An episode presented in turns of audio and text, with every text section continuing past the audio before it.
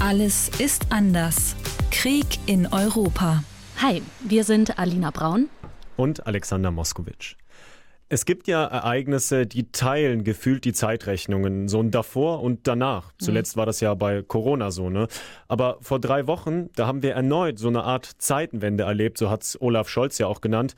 Denn am 24. Februar griff Russland die Ukraine an. Und seitdem ist alles anders, denn es herrscht ein Krieg mitten in Europa. Ja, und damit ihr besser versteht, was warum passiert oder was auch früher mal passiert ist und jetzt Einfluss auf die aktuelle Lage hat, deswegen haben wir diesen Podcast gestartet.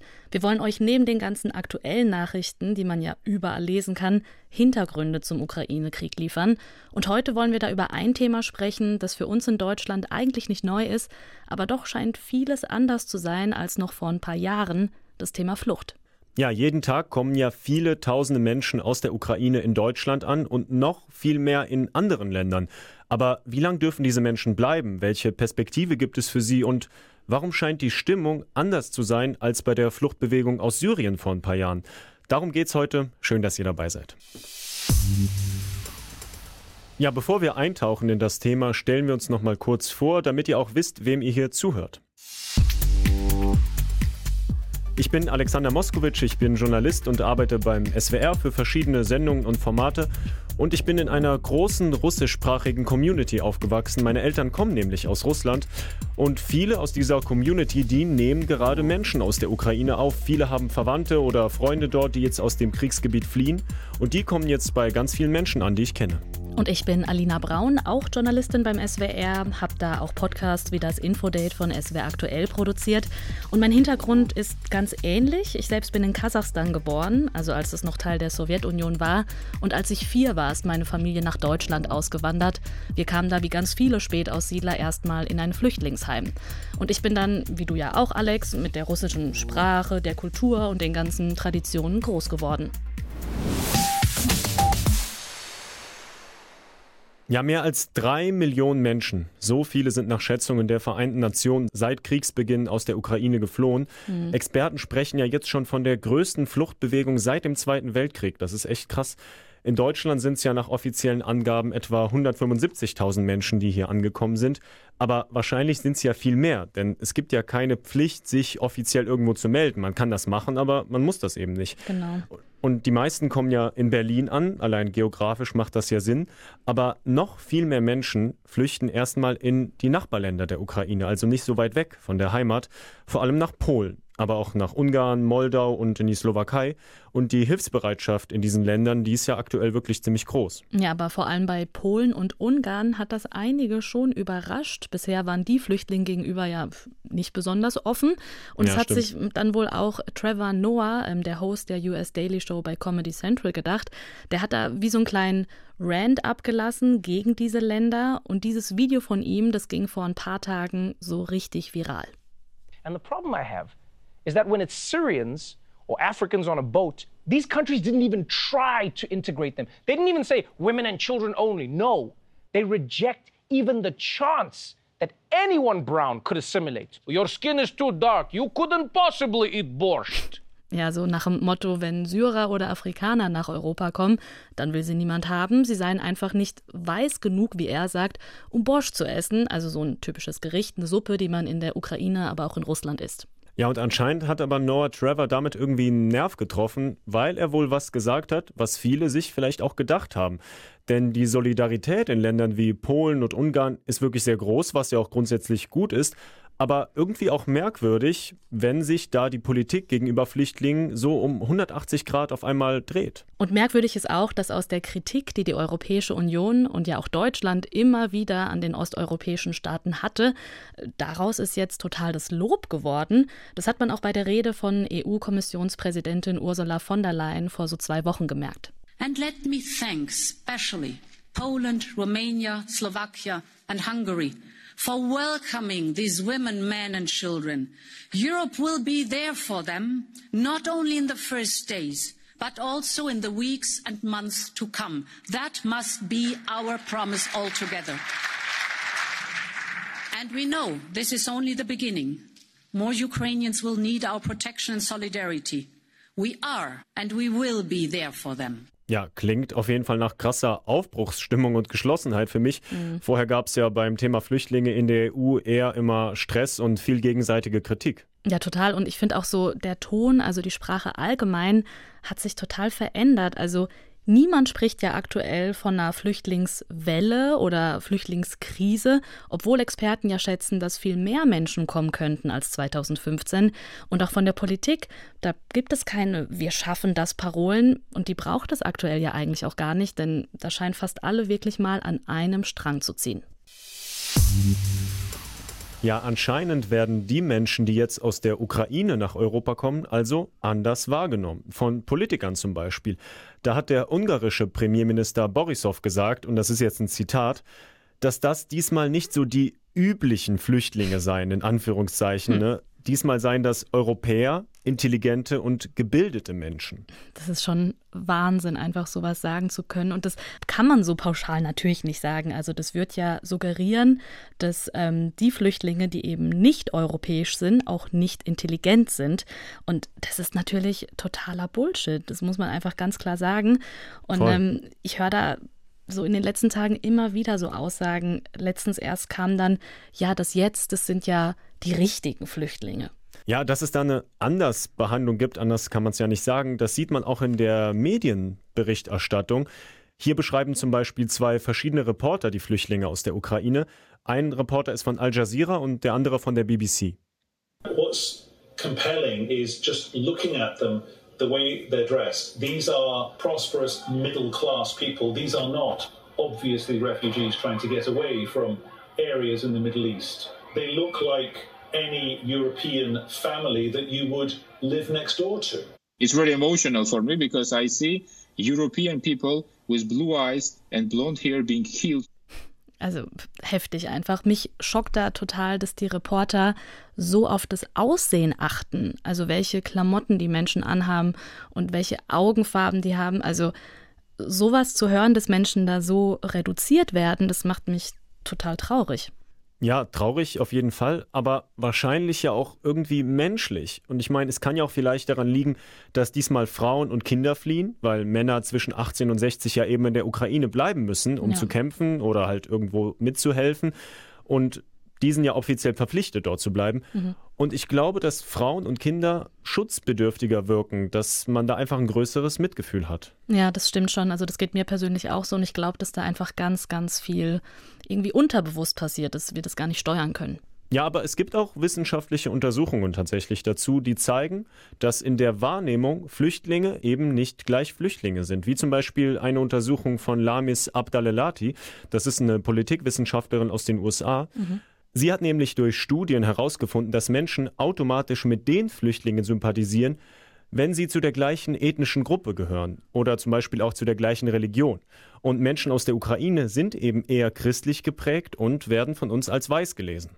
Und sie erklärt das auch noch so, dass wir besonders mit den Menschen aus der Ukraine sympathisieren, weil wir noch etwas mit ihnen teilen. Und zwar das politische Weltbild. In diesem Fall ist das nämlich bei vielen ein gemeinsamer Feind, sagt sie, und das ist Putin. Hm, das ist schon wahnsinnig spannend. Also zum einen dieses Feindbild, so nach dem Motto, also da gibt es ja auch dieses Sprichwort, der Feind meines Feindes ist mein Freund, aber ja auch irgendwo die Angst äh, vor der Macht Russlands, Gerade haben wir so viel in den letzten Tagen und Wochen über die Gefahr eines Atomkrieges diskutiert. Also da haben wir hier im Podcast auch in Folge 4 ganz ausführlich drüber gesprochen. Das könnt ihr euch nochmal anhören. Und diese Angst vor Russland, die hat zum Beispiel auch Polen. Die sind ja NATO-Mitglied. Und weil die Ukraine geografisch sozusagen die Pufferzone zwischen der NATO und Russland ist, hat Polen eben Angst, ja, dass sie die Nächsten sein könnten. Ja, das erklärt dann natürlich auch diese Riesensolidarität, äh, die Polen hat mit den Menschen in der Ukraine. Das ist schon echt eine Hausnummer, wenn man sich überlegt, mehr als 1,8 Millionen Flüchtlinge sind da Stand heute aufgenommen worden. Also fast zwei Drittel aller Menschen, die aus der Ukraine geflohen sind, sind nach Polen gegangen. Mm, ja, das ist schon wahnsinnig. Und ähm, wir haben mit jemandem gesprochen, der wirklich vor Ort an der Grenze zu Polen und in den Flüchtlingscamps in Polen war, und zwar die Journalistin Sophie Rebmann. Sie selbst hat polnische Wurzeln, hat in Krakau studiert und gearbeitet und sie ist die letzten eineinhalb Wochen eben in Polen unterwegs gewesen, also zum Beispiel in Krakau, in Medica bei Lviv oder in Budomirsch direkt am Grenzübergang und sie hat da überall eine sehr, sehr enge Verbundenheit gespürt zwischen den Polen und den Ukrainern und sie meinte, dass wirklich jeder Pole, jede Polin, mit dem sie da gesprochen hat, sich als Helfer bzw. eben Helferin angeboten hat und das hat, sagt sie, ganz unterschiedliche Gründe. Die Sprachen sind sich ähnlich, also so eine grundlegende Verständigung geht auf jeden Fall. Die haben auch viele historische und kulturelle Verbindungen und diesen Kampf der Ukrainer und Ukrainerinnen, den deutet man in Polen auch als Kampf für Polen und für die EU, für Demokratie und Meinungsfreiheit. Und diese Solidarität, die ist im Stadtbild schon sichtbar. Also überall hängen ukrainische Flaggen, kleben ukrainische Sticker. Und auch die Bereitschaft, Menschen in die eigene Wohnung mit aufzunehmen, ist riesig. Und dazu muss man noch wissen, dass die Wohnungen in Polen jetzt nicht so groß sind, also vor allem in der Stadt. Und deswegen macht man wirklich so sein Zimmer frei und bietet sein Bett an.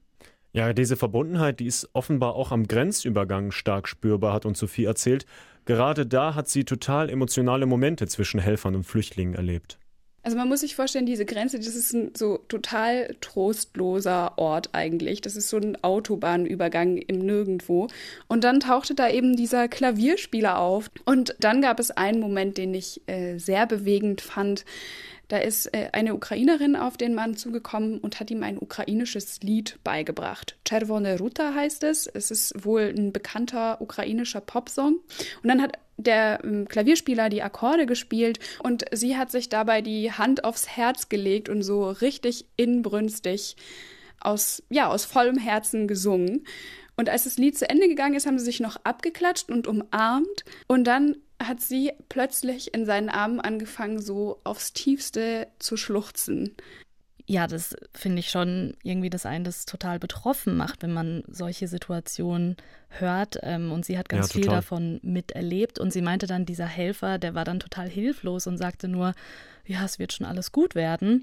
Und Sophie meinte, dass da eben ganz schnell diese Emotionen umschlagen, was natürlich nachvollziehbar ist. Viele dieser Flüchtlinge sind traumatisiert und viele der Helfer total überfordert mit dieser Lage.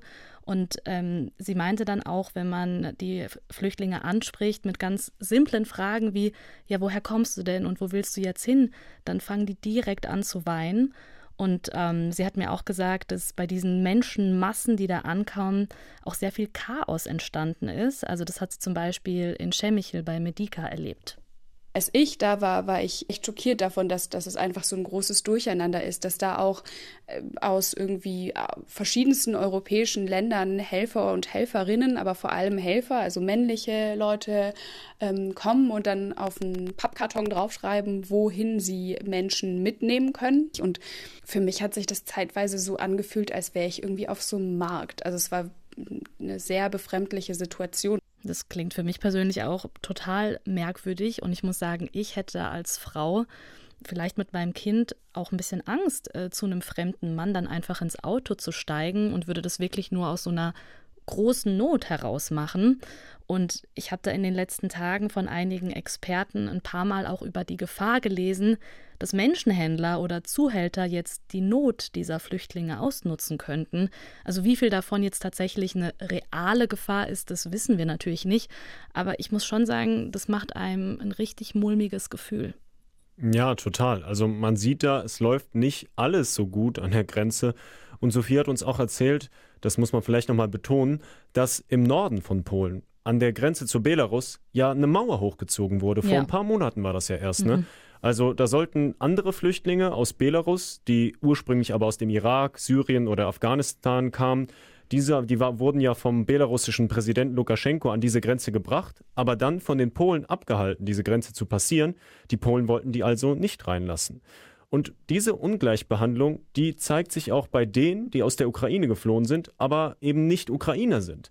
Da kommen ja auch zum Beispiel Ausländer, die in der Ukraine gerade gelebt oder gearbeitet haben und zum Beispiel auch ausländische Studenten aus anderen Ländern, auch aus asiatischen und afrikanischen Ländern, die dann versucht haben, das Land zu verlassen. Und die hatten es halt wirklich nicht einfach. Viele von ihnen haben erzählt, dass sie nicht in die Züge gelassen wurden oder dass man sie sogar rausgeschubst habe.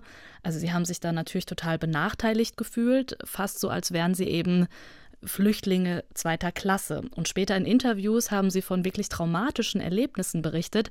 Da war zum Beispiel ein Mann aus dem Kongo, der in einen Zug steigen wollte, um die Ukraine zu verlassen. Und der hat Folgendes erlebt. They even told us like, we are going to give you guns and you're gonna fight for Ukraine. I said, hi. We gonna fight for Ukraine? We are not Ukrainian.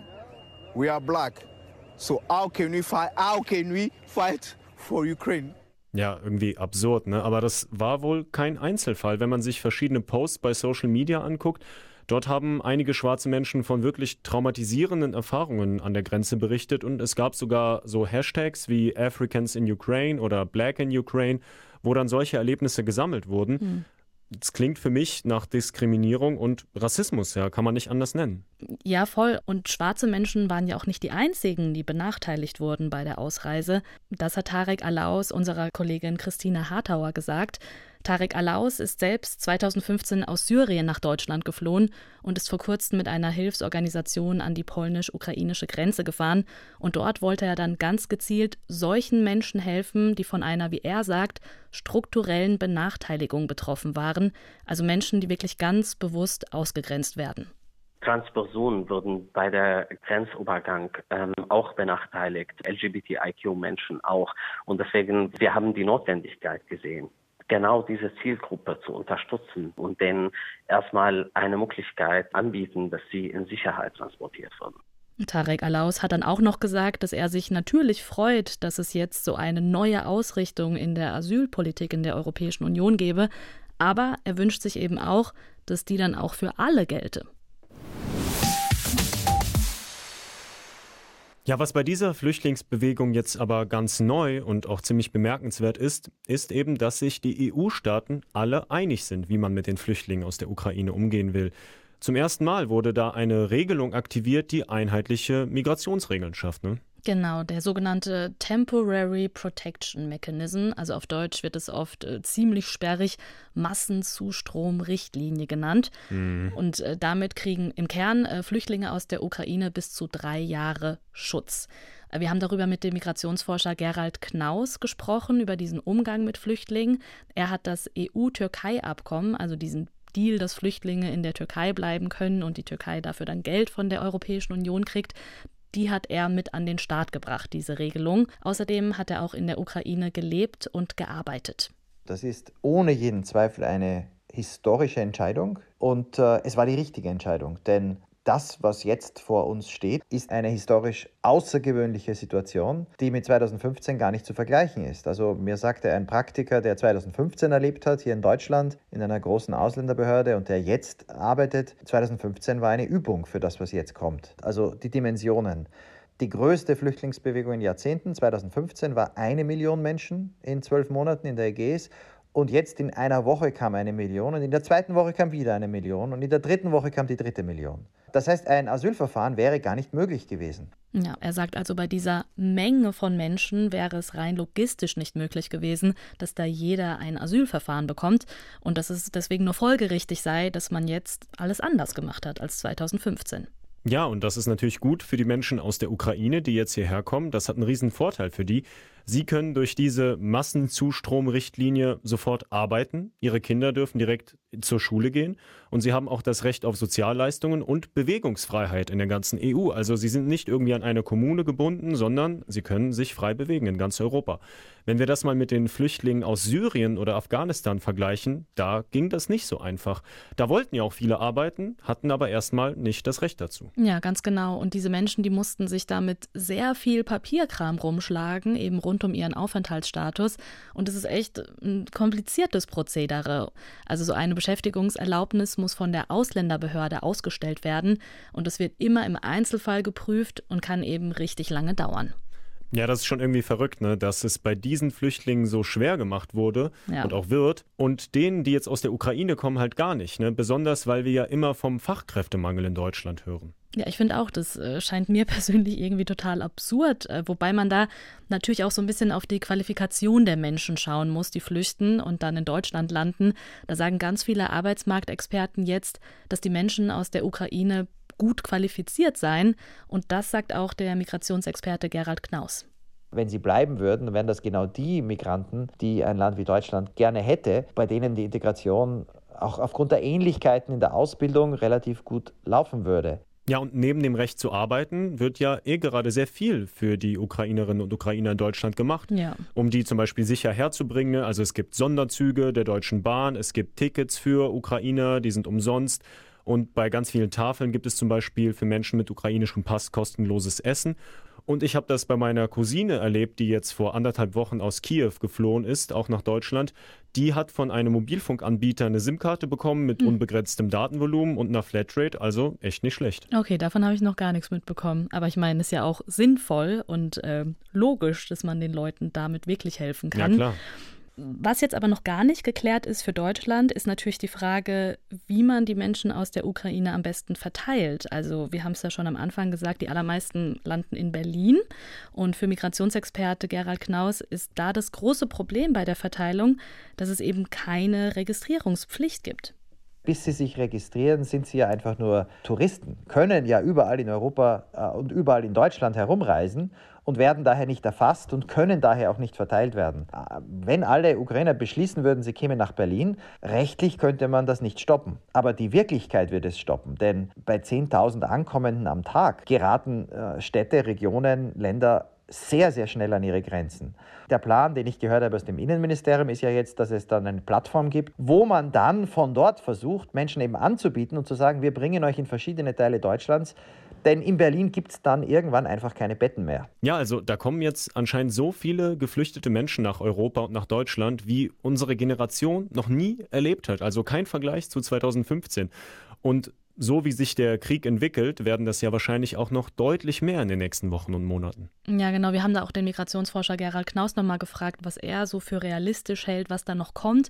Und er meinte, dass so in den nächsten drei, vier Monaten 10 Millionen Menschen in die Europäische Union fliehen werden. Also das hält er für realistisch und das ist einfach eine unfassbare Zahl.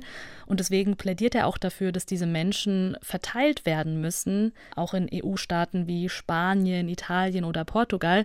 Und da stellt er sich wie so ein Flugsystem vor, dass diese Verteilung überhaupt klappen könnte. Und wenn wir das nicht hinkriegen, dann sagt er, wird wahrscheinlich gut die Hälfte, also fünf Millionen ukrainische Flüchtlinge, ja, dann zu uns kommen nach Deutschland. Ja, das muss man sich mal geben. Ne? Das ist das komplette Ruhrgebiet. So, ja. viele, so viele Menschen wohnen da, fünf Millionen. Mhm. Und die würden jetzt dann quasi dazukommen. Das wäre eine Mammutaufgabe für alle Behörden und für alle. Aber Gerald Knaus, der war da eigentlich ganz optimistisch. Das geht, absolut. Man kann es und wir werden es müssen. Die Europäer haben versagt in ihrer Politik gegenüber der Ukraine, gegenüber Russland in den letzten Jahren. Wir haben die Gefahren ignoriert, die ja schon klar waren, die Aggression. Aber das Mindeste, was wir jetzt machen können, das Mindeste ist, dass die Frauen und Kinder, die weggehen, während ihre Männer, Väter, Brüder für ihr Land und ihre Demokratie kämpfen, dass wir die aufnehmen. Das war ein kleiner Einblick in die aktuelle Flüchtlingssituation und auch, ja, so unser Versuch, die Frage zu beantworten, warum denn die Willkommenskultur und der Umgang mit Flüchtlingen gerade auch in osteuropäischen Ländern wie Polen jetzt so komplett anders ist als noch 2015. Ja, wir hoffen, es hat euch gefallen und wir freuen uns, wenn ihr uns ein Abo dalasst oder eine Bewertung, je nachdem, wo ihr uns hört. Und wenn ihr uns weiterempfiehlt, teilt die Folge gerne bei Social Media, bei Instagram, wo ihr wollt. Und wenn ihr Feedback habt oder auch Ideen für Themen, immer her damit. Wir sind immer offen für Kritik einfach an allesistanders.wdr.de eine Mail schreiben. Wir lesen alles und versuchen das zu berücksichtigen. Und in der nächsten Folge, das können wir schon verraten, da geht es um die psychischen Folgen des Krieges. Also was dieser Krieg mit den Menschen macht, äh, mit den Menschen vor Ort, welche Traumata die da bewältigen, wie man damit umgeht. Darüber werden wir mit einem Experten sprechen. Bis bald dann wieder. Tschüss. Ciao.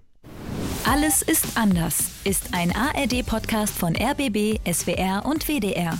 Alle Folgen und weitere Podcasts gibt's in der ARD Audiothek.